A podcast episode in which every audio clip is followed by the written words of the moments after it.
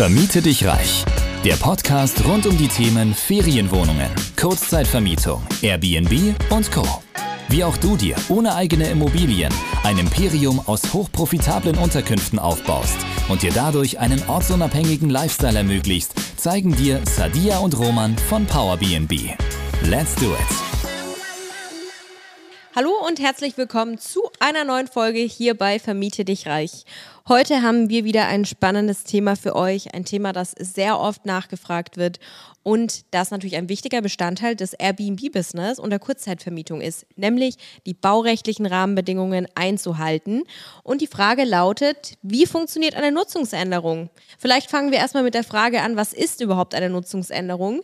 Und äh, wir sind schon mittlerweile natürlich Experten in dem Thema und Roman wird euch ein kleines bisschen zu der Frage erzählen. Genau. Also letztendlich ist es so, dass eine Nutzungsänderung dafür da ist, eine Nutzung zu einer anderen Nutzung zu verändern. Also letzten Endes, wie es der Name schon sagt. Was können wir uns da genau drunter vorstellen? Äh, ja, zum Beispiel ist es so, dass ich eben eine Wohnimmobilie zu einer Ferienimmobilie umnutzen möchte, beziehungsweise zu gewerblichen Wohnen oder sonstiges. Das Ganze kann aber auch vorkommen, wenn ich sozusagen eine Büronutzung zu einer Wohnimmobilie machen möchte oder ein Friseurladen zu einem Supermarkt. Also eine Nutzungsänderung ist immer notwendig, sobald eine andere Nutzung in dieser Immobilie vorgesehen wird, als die, die tatsächlich aktuell besteht. Ganz genau, sehr gut erklärt. Und vielleicht für diejenigen jetzt, die sich fragen, öh, warum der ganze Aufwand ist doch vollkommen unnötig, da ändert sich ja nicht viel. Ja, okay, es gibt immer natürlich Fälle, in denen sich nicht viel ändert de facto. Oft ist es so, wenn ich eine Wohnimmobilie habe, die möchte ich für die Kurzzeitvermietung vermieten oder eben nutzen, dann muss ich da baulich nichts verändern. Ja, aber wenn ich beispielsweise ein Büro umnutze zu einem Apartmentkomplex oder ich möchte eine Arztpraxis umnutzen zu einem Büro, dann muss ich de facto auch oft Dinge umbauen. Und es gibt natürlich auch andere baurechtliche Rahmenbedingungen für zum Beispiel ein Büro als für eine Wohnung oder als für ein Serviced Apartment. Sei es jetzt zum Beispiel die Raumhöhe, sei es die Fenstergröße, sei es irgendwelche Grundrisse oder Aufteilungen oder sonstige Voraussetzungen, die gegeben sein müssen. Oder eben natürlich auch Stellplatznachweise ne? oder wie viele Stellplätze generell verfügbar sein müssen für diese Nutzungsart. Und all das wird natürlich geprüft bei so einem Antrag. Das heißt für dich, bei einer Nutzungsänderung kann eine Baumaßnahme wirklich durchgeführt werden, aber auch je nachdem, vielleicht nicht, dann ist es nur ein bürokratischer Schritt. Das heißt trotzdem Nutzungsänderung, es wird trotzdem von baulicher Veränderung gesprochen, aber halt eben nur in der Theorie, in der Praxis wird dann tatsächlich aber nichts gemacht. Ja, genau. Die Frage, die natürlich auch oft bei uns ankommt, ist, kann man die Nutzungsänderung umgehen? Weil man sich natürlich denkt, oh, diesen ganzen Aufwand will ich überhaupt nicht betreiben, das kostet mich Geld, dann muss ich einen Architekten beauftragen. Ja, in der Regel brauchst du einen Architekten dafür, also einen Bauvorlageberechtigten, der eben diesen Antrag einreicht. Und ich kann dir nur an der Stelle auch versichern, dass es absolut Sinn macht, dass ein Architekt sich darum kümmert, auch wenn es ein kleiner Invest ist, den man dafür tätigt, den du natürlich aber auch bei jedem Projekt mit einkalkulieren solltest. Und dann wird das Ganze aber auch ordentlich eingereicht mit allen vollständigen Unterlagen sagen und du musst dich da nicht großartig weiter damit rum, rumärgern. Genau, wichtig ist natürlich, dass du einen Architekt hast, der absoluter Experte ist und äh, nicht irgendjemand, der das vielleicht zum ersten oder zweiten Mal macht, weil es gibt natürlich schon bürokratische Hürden. Ähm, du hast es ja kurz erwähnt, Stellplatz dazu muss man anschauen, äh, wie die Immobilie aktuell aufgestellt ist, ähm, kann sie überhaupt zu Wohnzwecken beziehungsweise zu gewerblichen Wohnzwecken genutzt werden. Das sind alles so Punkte, die muss man sich ganz genau anschauen und da ist es natürlich dann schon notwendig, dass man da Erfahrung Erfahrung mitbringt, damit man dann wirklich auf der sicheren Seite ist und die Nutzungsänderung dann natürlich auch zugelassen wird, beziehungsweise man diese Baugenehmigung erhält. Ein Punkt hast du schon angesprochen. Deswegen ist es auch wichtig, dass du dir da wirklich einen Experten an deiner Seite holst, der das Ganze für dich macht, weil es gibt einen Unterschied zwischen Wohnen und gewerblichem Wohnen. Das ist zum Beispiel schon mal was. Wir haben mit vielen Leuten aus der Branche gesprochen, sei das jetzt aus der Immobilienbranche direkt, also Makler, sei das Anwälte im Baurecht, sei das irgendwelche Leute auf dem Amt.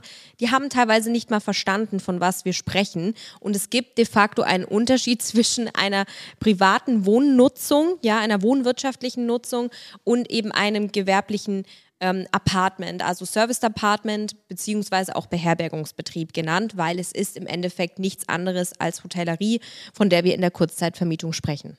Ja, Sadia, kann man jetzt so eine Nutzungsänderung umgehen, wenn ich dann einen Architekten habe oder brauche ich dafür dann doch keine Architekten? Gibt es da irgendwelche Tricks?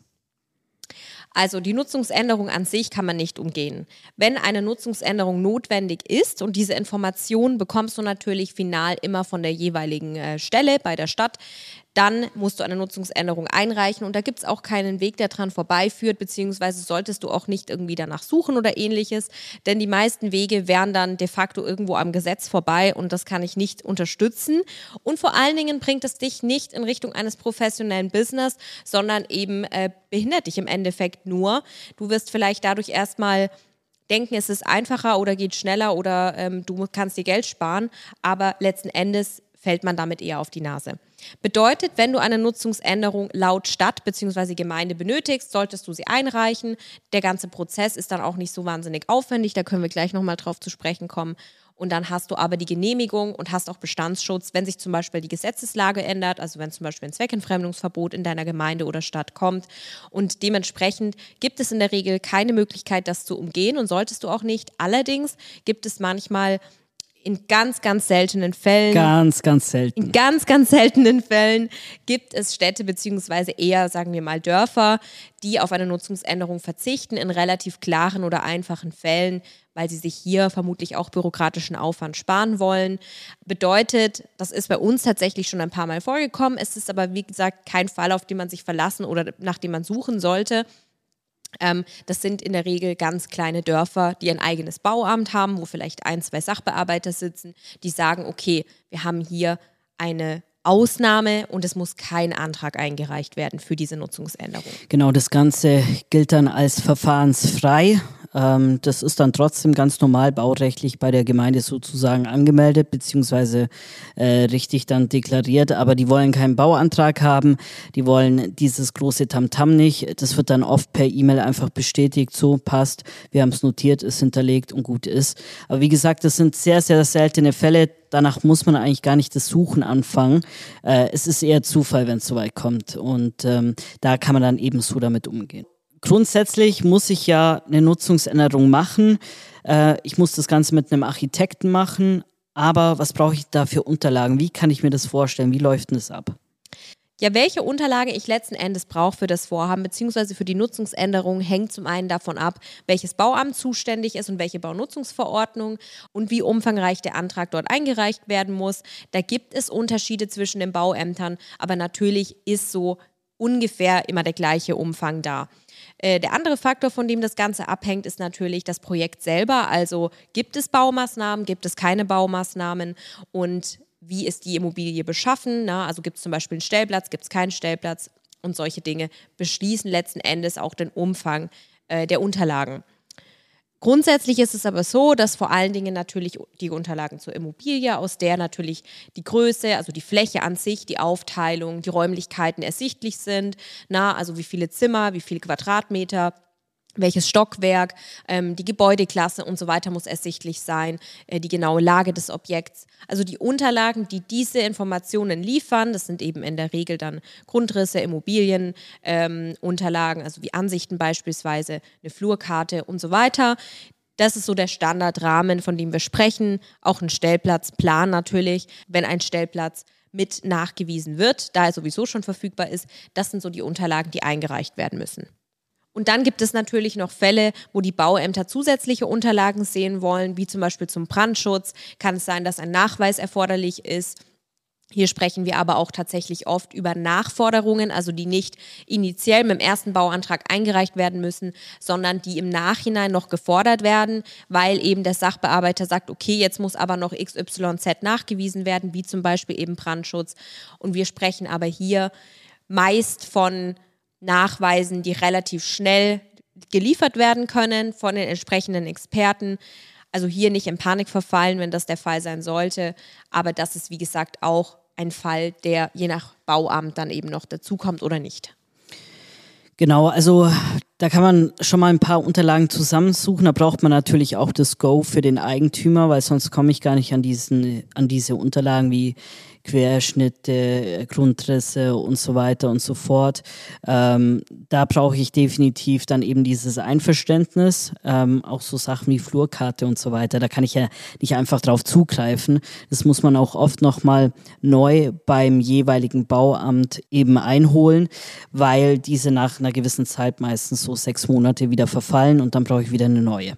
Genau, also das sind so Kleinigkeiten, die man da einfach Stück für Stück wissen muss, damit man natürlich das ordentlich mit dem Architekten gemeinsam erstellen kann. Ähm, aber in der Regel sollte der Architekt, wenn er sich überhaupt auskennt, äh, da einen auch gut durchführen können. Die Realität sieht leider manchmal etwas anders aus. Also wir haben das auch schon leider mitbekommen, dass viele ja in dem Feld dann doch nicht so bewandert sind. Deshalb hier Augen auf im Vorfeld, mit wem man es macht und wie man es macht, damit man einfach einen ordentlichen Antrag beim Bauamt einreichen kann. Du hast ja gemeint, es gibt äh, Nachforderungen von den Ämtern. Äh, wie läuft denn das genau ab? Oft ist es so, dass das Bauamt das Ganze bearbeitet. Der Bearbeitungszeitraum liegt so zwischen vier bis zwölf Wochen. Meistens, natürlich kann das Ganze auch mal länger dauern, aber das ist so der Standardzeitraum, von dem wir sprechen, je nachdem, wie viele Anträge natürlich bei dem Bauamt eingehen tagtäglich und wie groß die Stadt ist. Wenn dann eben der Bauantrag durchgeprüft ist und der Sachbearbeiter sagt, okay, Genehmigung, Stempel drauf, dann wird das Ganze rausgeschickt zum Bauherr, also zu dir in dem Fall. Du bekommst die Unterlagen und dann kann es sein, dass in den Auflagen noch gewisse Dinge nachgefordert werden. Bei einem Bauprojekt ist es total üblich, Auflagen zu haben. Zum Beispiel müssen dann nochmal bei der Haustüre irgendwelche Sachen angepasst werden oder bei der Regenrinne oder wie auch immer. Aber auch Auflagen können natürlich bei einer Nutzungsänderung auftreten und das könnte zum Beispiel heißen, dass noch ein Nachweis bezüglich Statik nachgeliefert werden muss. Nicht immer machen diese Nachweise oder diese Nachforderungen Sinn, leider, ne? aber da sitzen halt Sachbearbeiter, die ihre Checkliste äh, abfespern, ja, und da steht dann halt, ja, bei Bauprojekt XY, bei Gebäudeklasse 5 zum Beispiel, muss ein Nachweis über Statik nachgeliefert werden. Und dann ist es allerdings so, dass du mit dem entsprechenden Fachplaner das Ganze ausarbeitest. Das dauert nicht lange, das sind vielleicht ist vielleicht noch mal eine kurze Bearbeitungszeit und dann kann dieser Wisch, es ist dann meistens nur ein Formular, das ausgefüllt und unterzeichnet werden muss vom entsprechenden Fachplaner, dann wird das eingereicht und dann ist das Vorhaben beendet. Also hier einfach immer ordentlich nachlesen, was die Auflagen sind, überlegen, äh, wie man diese einholen kann und das sind eben oft solche Fälle, die dann noch mal anfallen. Natürlich können es auch andere Dinge sein, aber das sind so die üblichen Dinge, die vielleicht noch mal erfragt werden. Genau, deshalb wichtig, dass man diese Auflagen noch ordentlich erfüllt, weil sonst hast du zwar eine Baugenehmigung in Anführungszeichen, aber halt nicht wirklich so weit, dass es dann auch rechtsgültig ist, ja. Es ist erst rechtsgültig, wenn du die Auflagen erfüllt hast. Und äh, das musst du natürlich auch wieder dem Amt zurückschicken. Ähm, die kommen immer mit Fristen daher, deshalb muss es bis zur Frist XY je nachdem dann erfüllt sein und erst dann ist das alles rechtskräftig. Also wenn man die Baugenehmigung hat, kann man sich freuen, aber es ist noch nicht rechtskräftig. Ja? Das ist der weitere Schritt dann, der noch gemacht werden muss. Manchmal muss man auch gar nichts viel machen, ähm, dann sollte das soweit passen. Genau. Ähm, ja, Sadia, muss man, muss man jetzt vor einer Nutzungsänderung Angst haben oder wie schaut das aus? Also viele haben da ja Bauchschmerzen, oh, rechtliche Rahmenbedingungen muss man beachten. Und auch, ob äh, die Nutzungsänderung überhaupt durchgeht. Ja, die genau. Frage habe ich Geht auch in den letzten Wochen durch? schon wieder so oft bekommen. Gibt es da Probleme? Es kostet ja auch nicht wenig Geld. Also eine Nutzungsänderung kostet so Pi mal Daumen zwischen 1500, 2500 Euro, je nachdem, welche Fläche und wie groß und natürlich ja. auch welcher Architekt und wie genau der Umfang aussieht. Kann auch mal teurer werden, aber bloß so als groben ähm, ja, Punkt, den man mal so berücksichtigen kann. Äh, ja, Sadia, was würdest du zu den ganzen Bauchschmerzthemen sagen? Ja, zu den Bauchschmerzthemen kann ich sagen, wie mit allem im Business, na, wenn du ein Business aufbauen möchtest, es gibt immer mal wieder Hürden, es gibt immer mal wieder Situationen, die unangenehmer sind, die eine kleine Herausforderung darstellen. Und ich sage kleine Herausforderung, weil jede noch so große Challenge wird irgendwann ganz klein sein, weil du natürlich tagtäglich dich mit Dingen auseinandersetzt. Und genauso ist es am Anfang, wenn du ins Airbnb-Business einsteigst, hast du das Thema Nutzungsänderung, rechtliche Rahmenbedingungen. Setz dich damit auseinander, ja. Du hast jetzt schon mal einen guten Schritt Getan. Du bist hier in der Folge, hörst dir das Ganze an, sammelst das Wissen, saugst es auf und kannst es dann auch hoffentlich gut umsetzen. Mit unserer Hilfe sehr gerne jederzeit. Auf jeden Fall kannst du jede Hürde meistern und die Hürde mit den gesetzlichen Rahmenbedingungen oder mit der Nutzungsänderung ist noch nicht mal eine große Hürde, weil du ja auch mit Experten zusammenarbeitest. Du brauchst sowieso den Architekten, du bist nicht auf dich alleine gestellt und äh, vor allen Dingen zu der Frage, ob eine Nutzungsänderung abgelehnt werden kann oder ob das bei uns schon mal passiert ist, äh, sage ich immer, also bei uns ist es noch nie passiert und es wird auch bei dir nicht passieren, wenn du die richtigen Schritte gehst. Bedeutet, es, du hast natürlich immer Möglichkeiten im Vorfeld zu prüfen, ob ein Vorhaben genehmigungsfähig ist. Das sagen wir auch zu allen unseren Kunden bei Power BNB, die auch da vielleicht noch irgendwie Sorgen haben, wenn es an die erste Nutzungsänderung geht.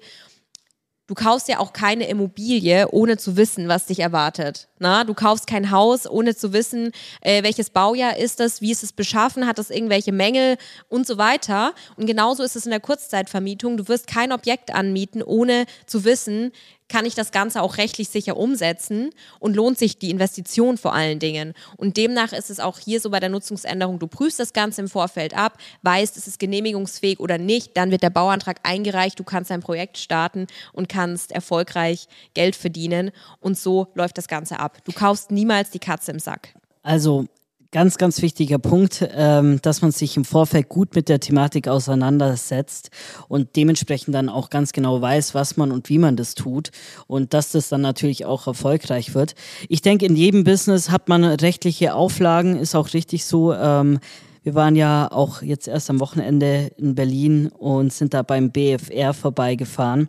Genau. Und da kam alte Erinnerungen hoch. Ähm, die, die dir auf äh, Instagram folgen, haben es vielleicht schon mitbekommen. Da hast du ja eine kleine Story zugemacht. Ja. Und zwar, ähm, ja, das letztendlich wir auch schon bei den ersten Businesses, die wir hatten, wir haben nachhaltige Reinigungsmittel über einen Online-Shop verkauft und auch nicht ganz unerfolgreich. Also es war äh, ganz gut, aber es war eben nicht die Leidenschaft.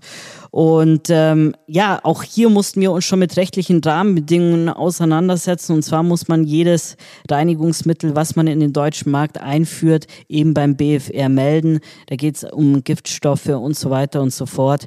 Und ähm, ja, da war auch schon so der erste Berührungspunkt damals mit den gesetzlichen Rahmenbedingungen.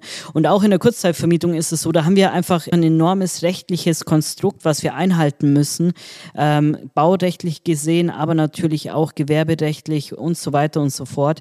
Ähm, dementsprechend, ja, hat man immer wieder die Herausforderung, wenn man in ein Business startet, ist völlig normal. Äh, man muss einfach nur wissen, wie man damit umgeht. Und wenn du dir da jetzt unsicher bist, wie du da weitermachen sollst mit dem Thema Nutzungsänderung und Co., dann komm gerne zu uns ins Gespräch. Wir schauen, wie wir dich da unterstützen können.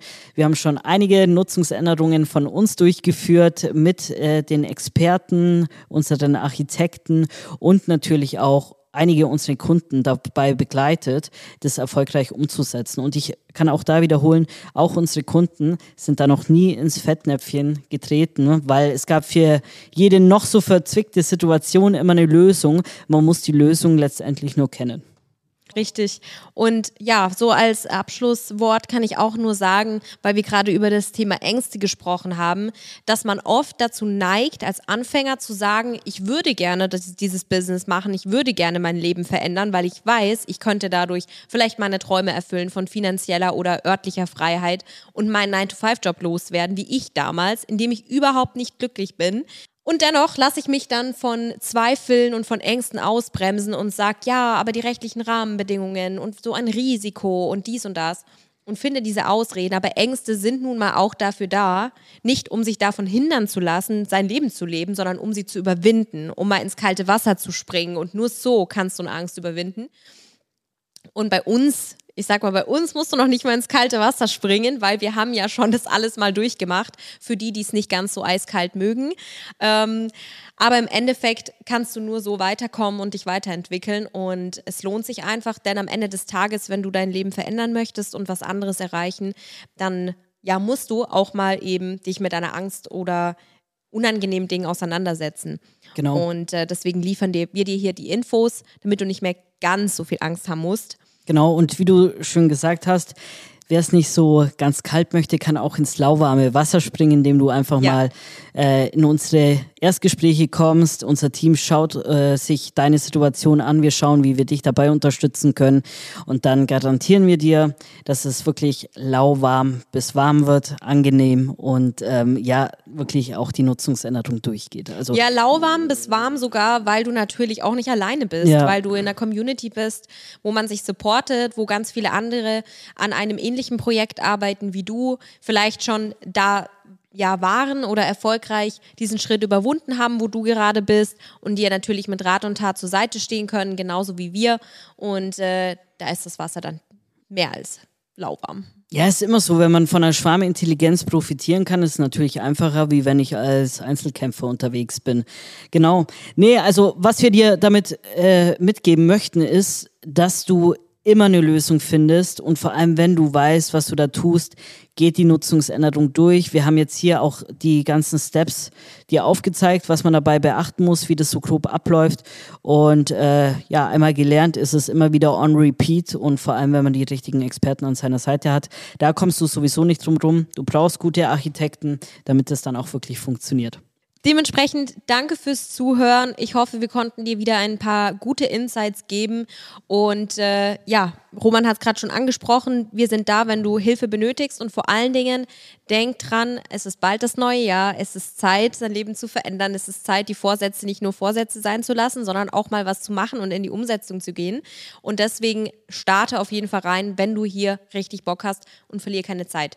Lass uns gerne wie immer Vorschläge zukommen oder Themenideen, was du noch noch so hören möchtest bei uns im Podcast. Und dann sage ich bis zur nächsten Folge. Bis zur nächsten Folge. Tschüss.